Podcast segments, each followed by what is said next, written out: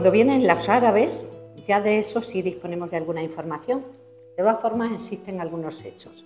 En tiempos de la dominación árabes se formó el pueblo y el castillo de, Almorchón. Esto estaba todo dentro del territorio Fasalbalut, que era llano de bellotas, y estaba constituido por el Valle de los Pedroches. Y la capitalidad correspondía a Medina Gafiz, que hoy es Belalcázar.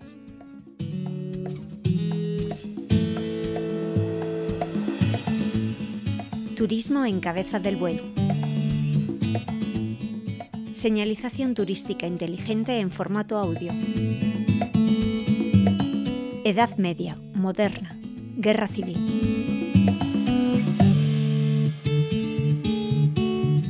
La zona de Cabeza del Buey ha tenido asentamientos humanos desde la prehistoria. Prueba de ello son las pinturas rupestres que se han hallado en los alrededores del municipio y se comentan en otra audioguía. En este podcast vamos a centrarnos únicamente en tres de los momentos históricos más relevantes.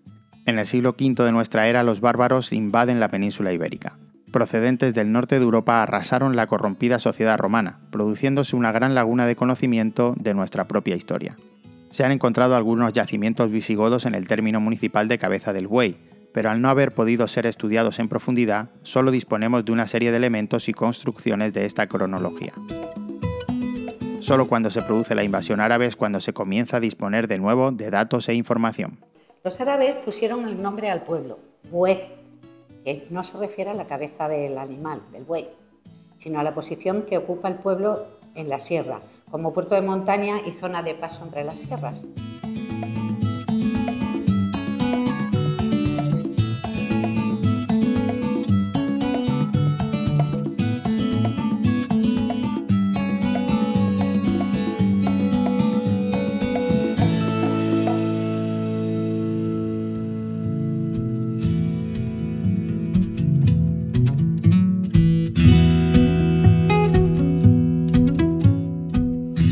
La Edad Media y la Edad Moderna es cuando Cabeza del Buey adquiere una especial importancia económica, debido fundamentalmente a la transhumancia y posteriormente la creación de la mesta.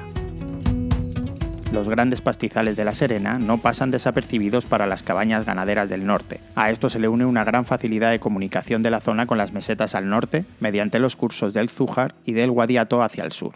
Tras la incorporación de la Serena a la corona de Castilla en la década de 1230, se produjo una repoblación inicialmente encomendada a la Orden del Temple, aunque posteriormente tras varios conflictos se encargó a la Orden de Alcántara.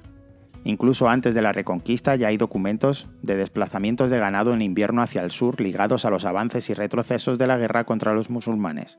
En 1273 se consolidó legalmente la transhumancia mediante la creación por parte de Alfonso X del Consejo de la Mesta, lo que hizo que esta actividad encontrara protección legal y a partir de ese momento los pastizales fueron regentados por el maestre de la orden hasta 1494, cuando la Serena pasó a ser parte del monarca de Castilla, denominándose como Real Dehesa de la Serena.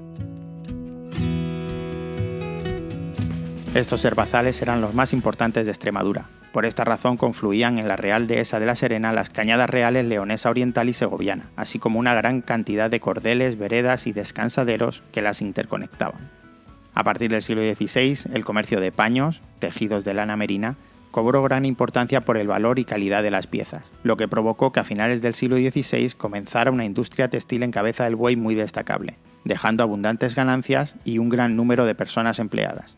Luego, en la Edad Moderna, sobre el siglo XV, tiene lugar el asentamiento de, en Cabeza del Buey de una familia muy importante, de un caballero de Alcántara, don Frei Martín Rol Álvarez. Era caballero del Orden de Alcántara, como te digo, comendador. Entonces, este vino con, otros caballeros que eran todos de Trujillo y formaron aquí eh, una, la familia, vinieron con la familia y dejaron descendencia, que todavía están, de familias importantes, los Calderón de la Barca y los Arevalo, Esta familia fundaría importantes edificaciones que aún hoy se conservan, como la parroquia de Nuestra Señora Real de Armentera, el Hospital de Santa Elena, que fundara la madre del comendador, doña Mencía Álvarez, y el convento de las concepcionistas franciscanas de Cabeza del Buey, siendo este uno de los primeros conventos que se crearon por las hijas de Santa Beatriz de Silva, para honrar a la Purísima Concepción y para comodidad de sus parientas y otras doncellas que quisieran tomar los hábitos religiosos. También fundó su madre, doña Mencía, el eh, convento, no, el Hospital de Santa Elena, que aún lo tenemos, aún se puede visitar, no como hospital, sino, pero sí está la capilla de aquella época. Para pobres. Para pobres.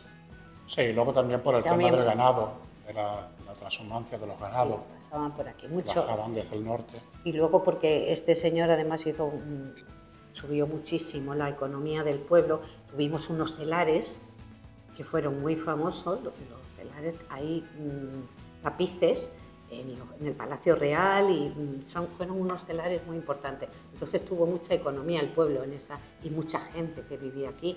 Entonces también el hospital pues servir de eso. Con estas primeras aportaciones del comendador se van a poner las bases de una importante transformación económica en la localidad que se verá incrementada en los siglos XVII y XVIII.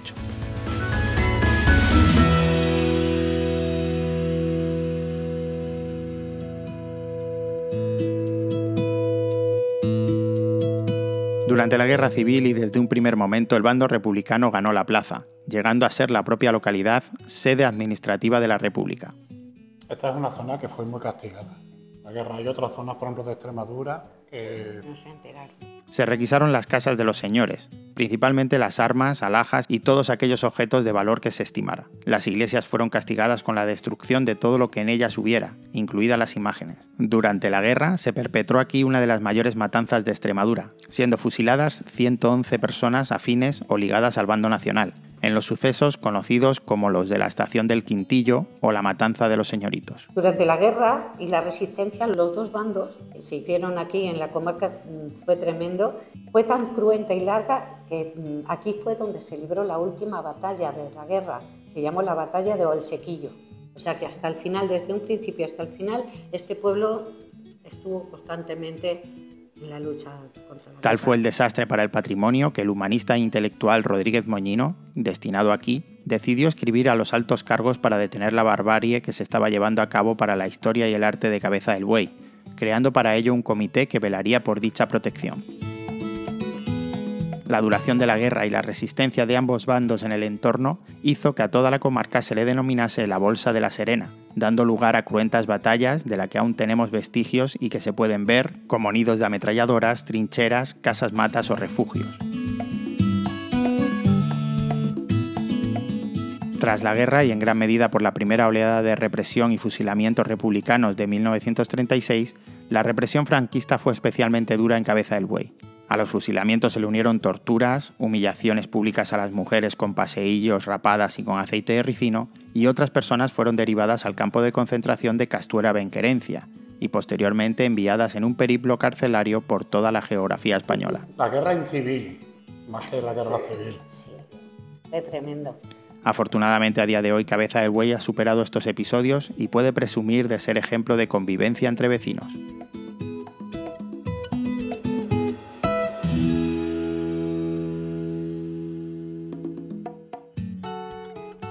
De Radio Viajera financiada en el marco del Proyecto para el Desarrollo de los Pueblos Inteligentes de la Junta de Extremadura y la Unión Europea, con el apoyo del Ayuntamiento de Cabeza del Buey.